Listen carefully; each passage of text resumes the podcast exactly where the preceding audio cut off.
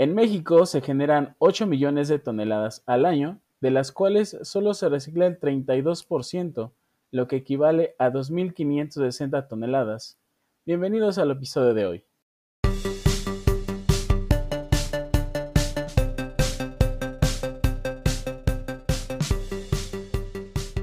El día de hoy tenemos de invitada a una ingeniero industrial. Ella es una de las fundadoras del primer mapa de reciclaje en México. Tenemos con nosotros a Lisette Cordero, quien es cofundadora de Ecolana. Lisette, bienvenida al podcast. Hola, muchísimo gusto. Muchas gracias por invitarnos, Sergio. Eh, estamos muy contentas de estar en su podcast. Igualmente estamos muy contentos de que hayan aceptado la invitación. Eh, Lisette, por favor, indícanos quién eres y desde hace cuánto tiempo iniciaste con Ecolana. Claro, eh, bueno, yo soy Lisette Cordero. Eh, eh, como platicó Sergio, como me presentó, soy cofundadora de Ecolana y esta idea se nos ocurrió en 2016 porque éramos dos consumidoras que justo sabíamos que habían varias iniciativas de reciclaje, pero estaban dispersas por internet y como que contactar eh, a todas las iniciativas de reciclaje, sabíamos que habían centros de acopio, pero veíamos que para nosotras era súper difícil encontrar, eh, si por ejemplo uno es consumidor de PET, de pilas, de electrónicos y de muchas cosas, pero cuando quieres reciclar todo, eh, te encuentras que tienes una barrera de información que a veces es difícil consultar. Entonces lo que queríamos hacer nosotros es facilitar el reciclaje al consumidor poniéndoselo todo en un solo lugar. O sea, que ya no busque en 80 mil lugares y que de repente esos lugares tengan teléfonos desactualizados, etcétera. Lo que queríamos era justo darle el mejor servicio al consumidor y que, y que para ellos sea fácil y no tedioso el tema de reciclaje. Muy bien. En ese aspecto, ¿cuándo consideras que comenzó tu interés por el cuidado del planeta? Realmente mi interés por el medio ambiente empezó cuando yo estaba saliendo de preparatoria eh, ahí nos pidieron, me acuerdo en la clase legal, nos pidieron, eh, la clase de derecho, nos pidieron hacer un estudio como de algunas leyes en México. Y como que me interesó mucho como hablar sobre el reciclaje y entonces me empecé a investigar un buen sobre las leyes. Realmente, este, seguramente fue un, fue un trabajo de preparatoria, o sea que no fue muy profundo, pero desde ahí me gustó y después al momento de decidir qué estudiar, quería en ese momento ser arquitecta y entonces quería enfocar el tema de la arquitectura hacia medio ambiente, pero como que veía que no era tan fácil. Entonces, em, al final me decidí por ingeniería industrial y por ahí creí que sí podría aplicar más el tema de medio ambiente y pues en la carrera fui apasionada del medio ambiente porque metí casi todas mis materias optativas de medio ambiente, hasta me metí de oyente algunas que no tenían nada que ver, pero era de medio ambiente.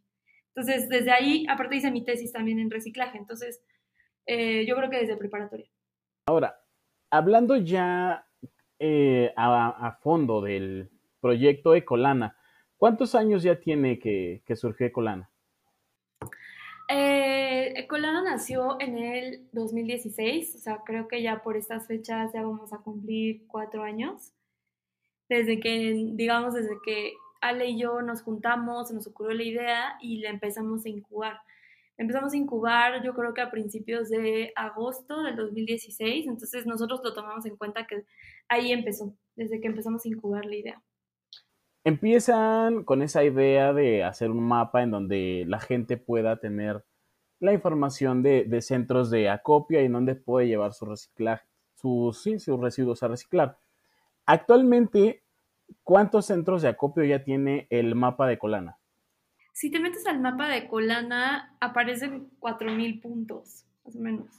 Pero bueno, al final estos son puntos de que tenemos asociaciones, contenedores del gobierno, centros de acopio, de todo tipo de iniciativas que puedas encontrar. Tenemos desde Baja California hasta Quintana Roo y pues invitamos todo el tiempo a los consumidores a que suban sus centros de acopio, a que si tú estás en, Puebla y conoces un centro de acopio y no está en Ecolana, mándanoslos porque de verdad es, es, es, estás ayudando a otras personas en Puebla para reciclar, porque todavía nos falta mucha información, nos faltan muchos centros de acopio que aún no hemos localizado. Y uno dice, ah, bueno, ¿para qué se los pagas? Tal vez no me hacen caso. No, al contrario, para nosotros es valiosísimo y para las otras personas que también que se metieron de Puebla y no encontraron dónde reciclar, ahora lo van a encontrar. Entonces, constantemente estamos trabajando en, actualizar el mapa y, pues estamos abiertas a que este mapa se pueda nutrir de, todos. Bien, y actualmente, ¿cuántos tipos de residuos eh, aceptan ya en, general en el mapa, en los 4.000 puntos que me mencionas? ¿Cuántos tipos de residuos son los que ya están contemplados? Eh, tenemos más de 26 tipos de residuos, si no es que un poco más. Eh, sí, tenemos desde papel, cartón, metales, este, plásticos, etc. Incluso ropa, ¿no? Que pueden por ahí donar. Y... Sí.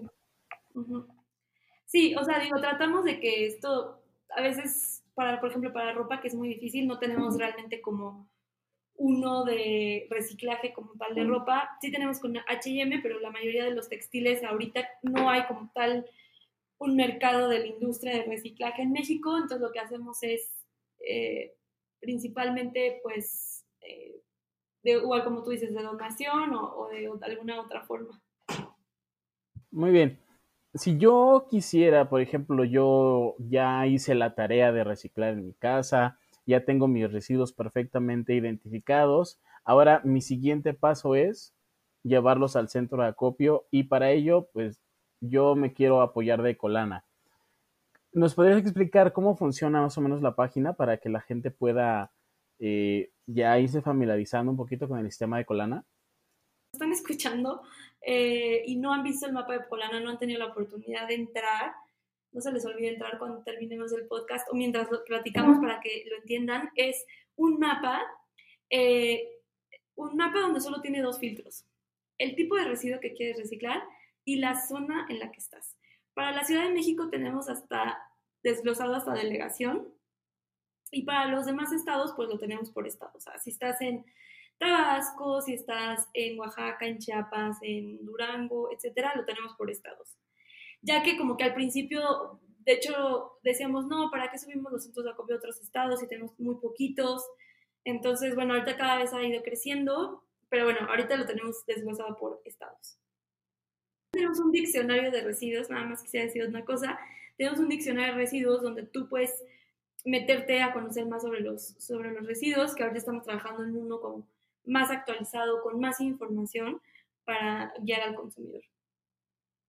Muy bien, entonces súper sencillo. Yo me meto al mapa de Colana. Si yo tengo, por ejemplo, vidrio, solamente selecciono vidrio y el estado de donde me estoy contactando y ahí me va a arrojar los centros de acopio más cercanos a mi ubicación. ¿Es correcto? No se te olvide ponerle buscar y ya aparecen todos los centros de acopio. Sí. O sea, pues decir, ah, bueno, quiero reciclar PET en Zacatecas y ya, te aparecen los lugares que hay PET en Zacatecas.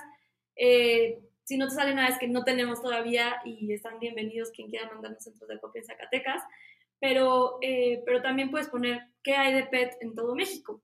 Entonces, si te aparecen pues, todos los lugares que hay de PET en todo México. Sabemos que el reciclaje en México es un poco complicado de entender en la mayor parte del reciclaje en México se hace de forma de manera informal. En este caso, tú, ¿cuál es tu opinión sobre el sistema de reciclaje en México? Mm, el sistema de reciclaje en México, a diferencia de otros países como son en Europa, en Estados Unidos, eh, pasa por muchas manos. Es decir, no solo es una empresa, lo recolecta, este, lo vende y ya, ese es su negocio. Aquí los residuos pasan por muchas manos. De hecho, hay una cifra de, de, la Fundación Avina que dice que el 50% de la materia prima que llega a las plantas de reciclaje en Latinoamérica lo hace el reciclaje inclusivo. Es decir, que lo hacen centros de acopio, pepenadores, etc. Entonces, realmente ellos hacen los volúmenes que tenemos de reciclaje en Latinoamérica. En México, obviamente, no es la excepción. Y y pues eso es lo que yo veo diferente para el, esquema de otros países en México. O sea, que si hablamos de reciclaje, tenemos que hablar de personas. Dice, ¿cómo describirías el impacto ambiental y social que causa el reciclaje? El impacto ambiental y el social. El ambiental tiene muchas aristas. Em, el, primero, el primero y el que nosotros siempre hablamos de él son los metros cúbicos que estarían ocupando en un relleno sanitario. O sea, si no existiera el reciclaje, si nos imagináramos que México no, en México no se recicla nada, tendremos que, que usar muchísimo más espacio para depositar más residuos. O sea, porque el consumo, apenas todo, todos nos estamos dando cuenta de los hábitos que tenemos de consumo. Entonces, em, pues el hecho de que, eh, de que no nos hemos dado cuenta y seguimos consumiendo de la misma forma, tendríamos que pensar entonces en hacer más rellenos sanitarios o pensar en más hoyos o barrancas en las que tengamos que poner los residuos, depositar los residuos. Entonces, eh, y la Tierra sí es un, digamos, un, un, recurso limitado que tenemos en el planeta. Entonces, en primer lugar, los metros cúbicos que estaríamos utilizando, que lo podríamos utilizar para cultivar o para otro tipo de cosas, lo estaríamos usando para depositar residuos. Ese como el primer lugar. El segundo es que eh, también genera gases de efecto invernadero por el metano. Eh, nosotros no tenemos rellenos sanitarios controlados, solamente el, me parece que es el 13% de nuestros de, nuestro, de donde disponemos la, basura o los residuos en, México eh, son, eh, son rellenos sanitarios. Entonces el 87% son tiraderos a cielo abierto que causan gases de efecto invernadero. Eh, por otro lado, también, ¿qué diferencia y, cuánto es, digamos, las emisiones de carbono de utilizar material virgen, material virgen a utilizar material reciclado?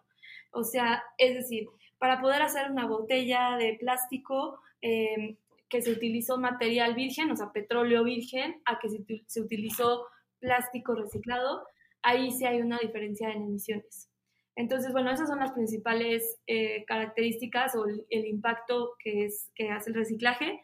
Em, y, cuál era tu, otra pregunta? Ya me clavé mucho como en este tema. Eh, bueno, es enfocada en el impacto ambiental y social. El social, y ahí, ahí nos gusta mucho hablar del social porque ahí eh, el reciclaje también da empleos, da muchos empleos en México, millones de personas, eh, no se tiene el número exacto, pero hay millones de personas trabajando eh, para el reciclaje y que tienen ingresos, a veces son, son formales, a veces son informales los empleos que, que genera el reciclaje, pero obviamente una perspectiva social muy, muy fuerte que tenemos en México y que hace posible el reciclaje. Entonces, perspectiva social muy, muy fuerte porque eh, hay personas que viven al día de lo que pueden vender, eh, lo que acopian y pueden vender en, en, centros de acopio. Muy bien, existe una, pues un mito, ¿no? De que, vaya, yo, yo separo mis residuos, pero al momento en que llego al camión de la basura, me lo revuelven todo. Entonces, eh, para comenzar a hablar ya de lleno sobre el proceso de reciclaje, me gustaría que nos dieras tu opinión acerca de este tema, de que nos revuelven todo en el camión de la basura. ¿Es cierto o no es cierto? No es cierto. Digo, eh, todo depende en el, digamos, como en la ciudad que vivas, porque es dependiendo la recolección que se tenga. Es decir, si la recolección es privada, es decir, una empresa va y lo recoge, la empresa lo recoge revuelto y después hace una separación, o sea, cada... Pero si hablamos en el contexto de la Ciudad de México, donde pues es la mayoría de las preguntas que nos llegan, eh, sí importa que tú lo separes. O sea, si la respuesta es importa o no importa que yo lo separe desde mi casa, sí importa, importa mucho. ¿Por qué? Porque entre menos contacto tengan los residuos con el orgánico, bueno, los residuos valorizables con el orgánico, estos residuos tienen mucho más valor en el mercado. Eh, y además se genera menos fauna nociva. Es decir, si la persona del camión eh, separa el PET, pero el PET ya tiene frijoles, tiene al lado papel de baño, este, ciertos materiales que la verdad es que lo están afectando, pues obviamente se van a va a empezar a oler más feo el camión. Va, eh, los, mismos, los mismos voluntarios del servicio de limpia van, van, a tener las manos más contaminadas, podemos generar más enfermedades para ellos y además, em, como les decía, es menos valorizable. Entonces llegan, a, llegan al centro de acopio y quieren vender y les dicen, oye, pero tu pete está todo cochino, tú tienes todo cochino. Y realmente no es que el camión haya sido cochino, es que nosotros cómo entregamos nuestra basura. Entonces, eh, siempre hay que ayudarles, siempre hay que ayudarles. Entonces, el ayudarles es separar. punto. O sea, eso es nuestra labor y nuestra responsabilidad como consumidores. O sea, y si nos toca algo a cada quien, así como al gobierno le toca, así como a las empresas les toca, como consumidores nos toca separar y no hay forma de discutir esto. O sea, sí realmente eh, estamos generando un cambio si nosotros separamos y al mismo tiempo también si, si nosotros eh, también le damos los, algunos residuos valorizables como son el PET, el aluminio y el cartón ya separados al camión, la verdad les estamos haciendo un mega favor porque es algo que ya no tienen que, que rescatar donde hay papel de baño y donde hay hasta animales muertos. Entonces, eh, sí es una, sí es realmente algo que vale la pena hacer. Entonces, yo los invito a separar desde su casa sin excusas. Claro. Eh, bueno, aquí sabemos que cada residuo tiene su proceso para eh, separación y también tiene un costo. Por ejemplo, el cartón se separa de una forma y también cuando lo llevas al reciclaje tiene un costo específico, ¿no? En este aspecto, ¿tú nos podrías hablar un poco sobre el proceso en general del reciclaje de cada uno de estos este, residuos? A grosso modo. Claro, sí, sí, sí. Por ejemplo, la diferencia que tiene eh, el papel del plástico, que bueno, son como que los principales, o sea, las fibras que son papel, cartón, este, hasta entra del Tetra dentro de esta rama de cómo se recicla. A diferencia de los plásticos, por ejemplo, les voy a describir un poco de cómo se recicla el papel. El papel se recicla como si lo metieras en una licuadora con agua, como cuando alguna vez fueron al Museo del Niño, Papalote Museo del Niño, así como lo hicieron de chiquitos, así se recicla el papel. O sea, el papel para reciclarse se necesita agua y licuarlo. Entonces, eh, para hacer, digamos, como una mezcla homogénea. Entonces, eh, sí, se licúa y además esta mezcla también hace que se salgan las cosas que son contaminantes. Es decir, para el papel un contaminante son las estampas, son los diurex, son las grapas, son cosas que todavía les queda el papel. Eso es un contaminante y que el mismo proceso lo rechaza. Entonces, bueno, eh, para el papel, cartón y tetrapack se necesita una licuadora con agua se hace una mezcla homogénea y después obviamente se seca y se utiliza para papel de baño, para hojas de escritura, para servilletas y para muchas otras aplicaciones. Para el plástico, en el plástico no, no se utiliza agua a menos que se haga una limpieza de los plásticos si vienen contaminados, si vienen con residuos orgánicos o con otro tipo de residuos, pero lo clave para el reciclaje de los plásticos es que se utiliza eh, temperatura es que se tienen que fundir los plásticos, a diferencia de que con el papel. El papel no es tan importante la temperatura, sí puede ser algo que, se utiliza, pero más bien en el, reciclaje de los plásticos lo más importante es la temperatura. Entonces, eh, y esto hace que el, que, el, reciclaje de los plásticos lo haga muchísimo más em, complejo de lo que creemos. ¿Por qué? Porque no podemos combinar cada tipo de plástico, o sea, con los siete tipos de plástico tienen un punto de fusión diferente.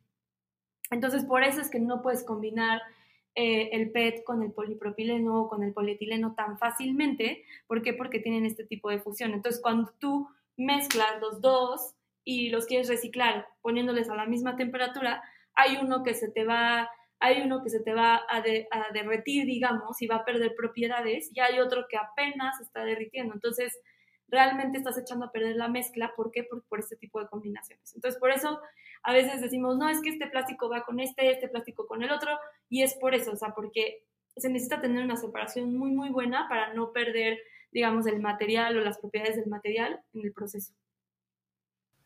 Ok, Lizeth, en ese aspecto ahorita eh, tocamos un punto considero importante.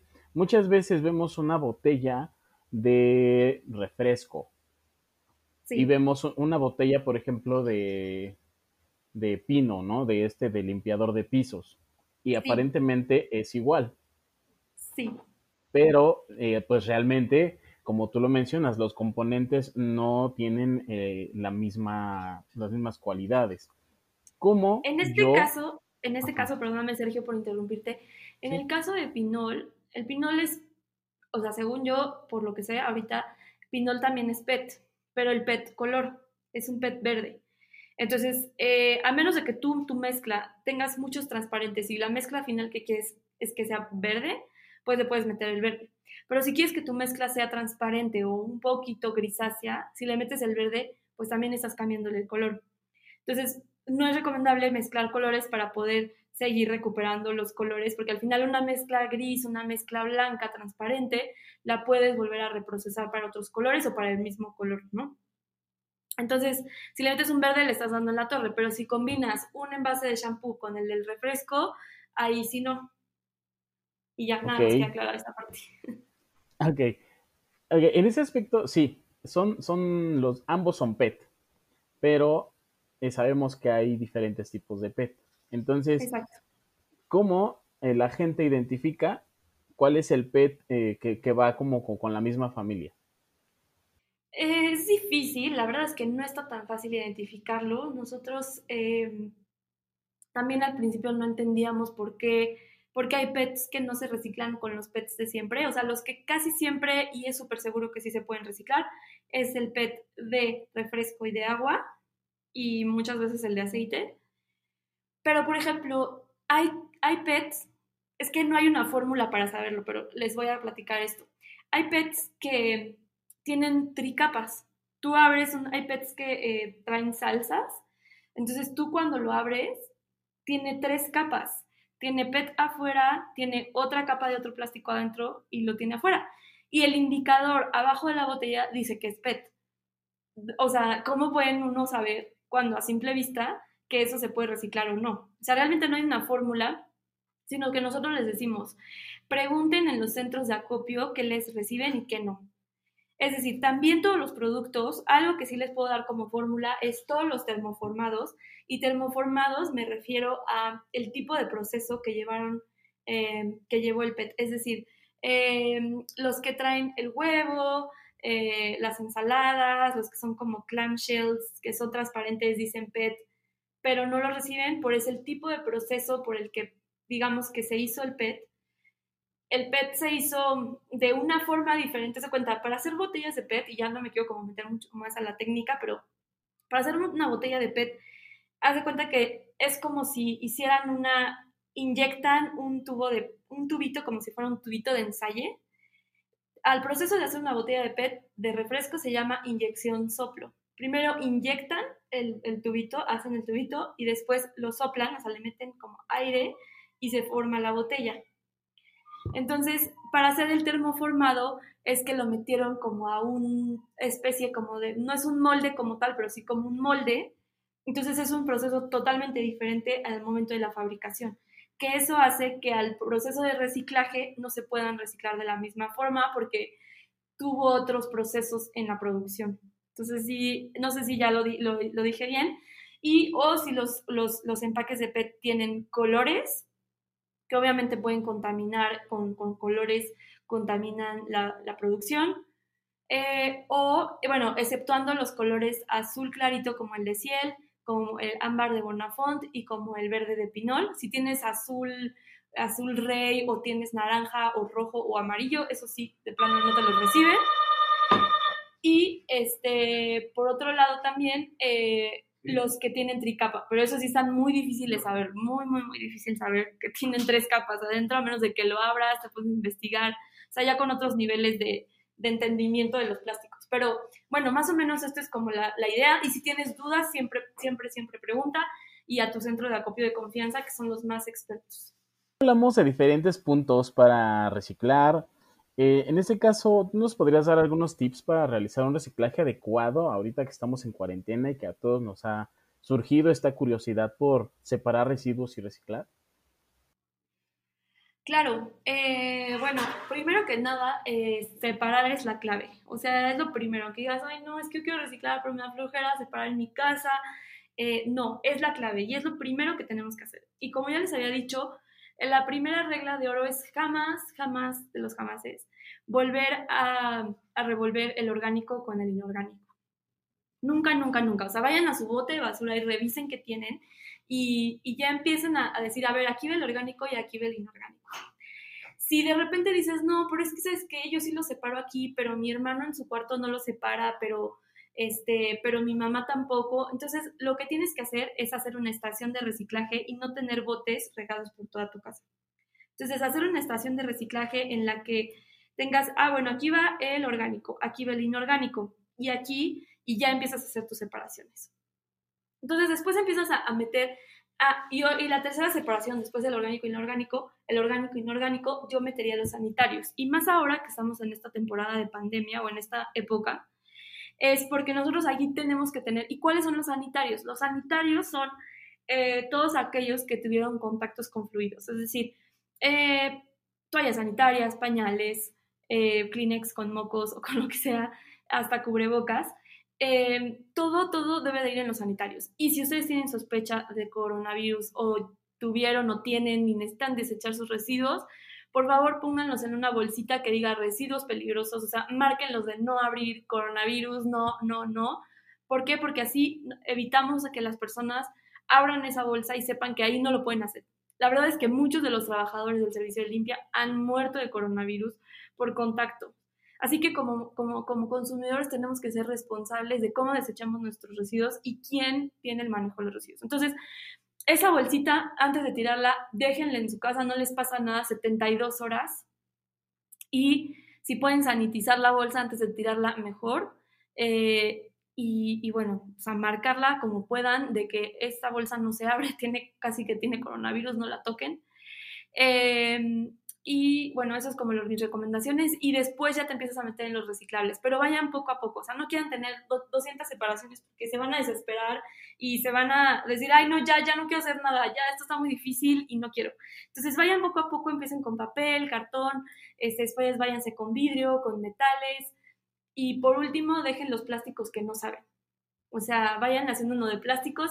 Después si empiezan ustedes a identificar el PET o el HDP, pues ya empiezan a separar. Pero vayan poco a poco, residuo por residuo, y ya después van a ver que son unos expertazos en el tema de, separación. Nos diste un excelente consejo con esto de marcar los contenidos que están catalogados como peligrosos, porque creo que es algo que muy pocas veces nos sugieren que hagamos, pero es muy importante. A la parte bonita del podcast, que es cuando hacemos una pequeña rememoranza a lo largo de todo el proyecto y nos dices dos cosas buenas que recuerdes que te han pasado desde, desde que comenzó Ecolana. ¿Dos cosas buenas? Sí. Eh, conseguir a nuestro primer cliente.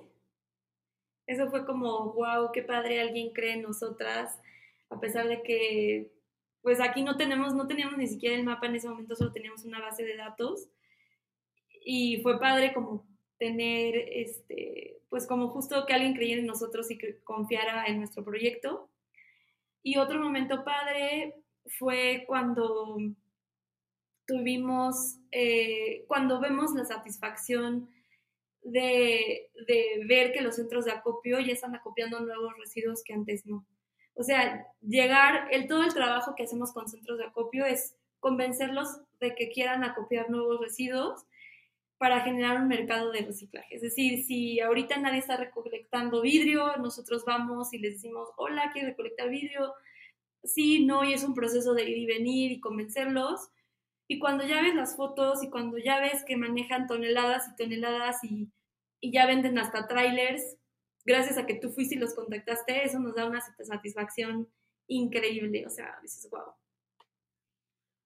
Claro, sí, sobre todo el primer cliente es como algo demasiado especial, ¿no?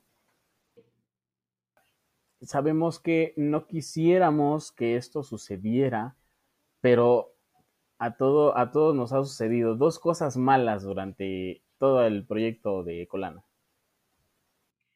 Dos cosas malas.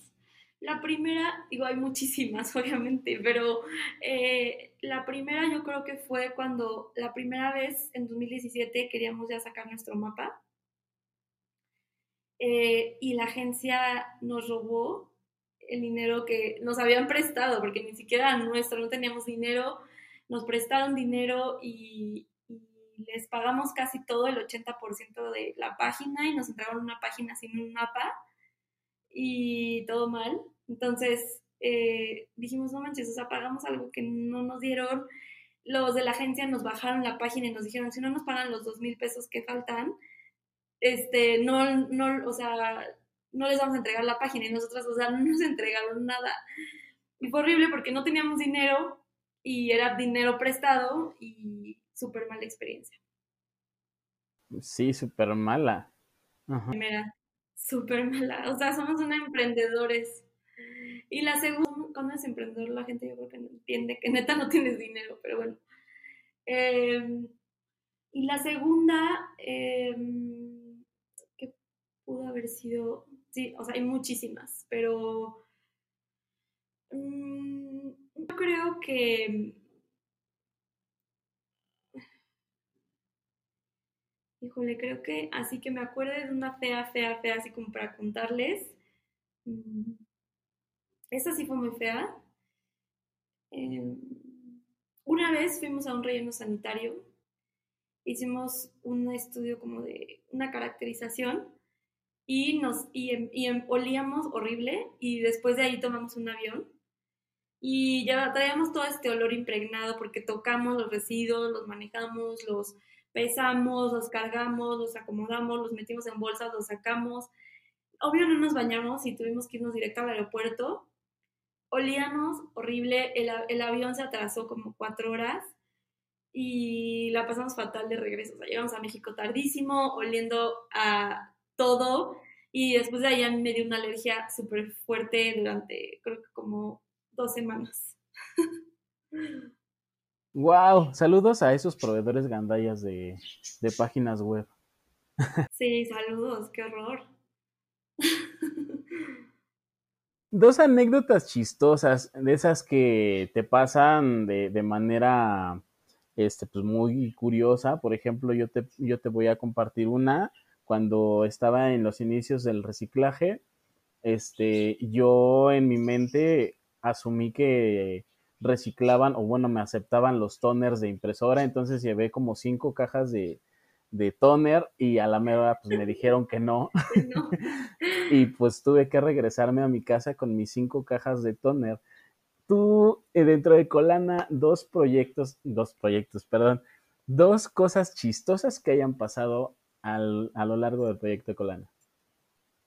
Mm, chistosas pues que muchísimo tiempo mi socia y yo estuvimos, eh, no sé chistosos o no, pero pues me da risa cada vez que lo contamos, pero ella y yo estuvimos sin oficinas como un buen, o sea, tuvimos oficina hasta este año o el año pasado, pero entonces tuvimos como más de dos años que nos veíamos ella y yo juntas en cafés, en restaurantes, donde pudiéramos estar, nos íbamos ahí a, a como a freeridear, de que pedíamos solo un café y lo compartíamos y para no gastar, pero pues no teníamos dónde trabajar.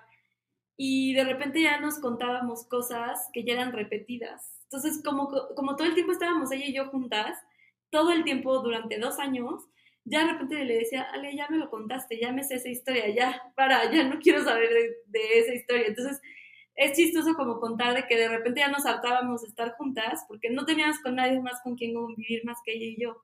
Entonces ahora nos da risa contar esa historia de que, de que ya estábamos hartas una de la otra y de que ya no nos había, ya no sabíamos qué contarnos, ya nos habíamos contado todo después de dos años.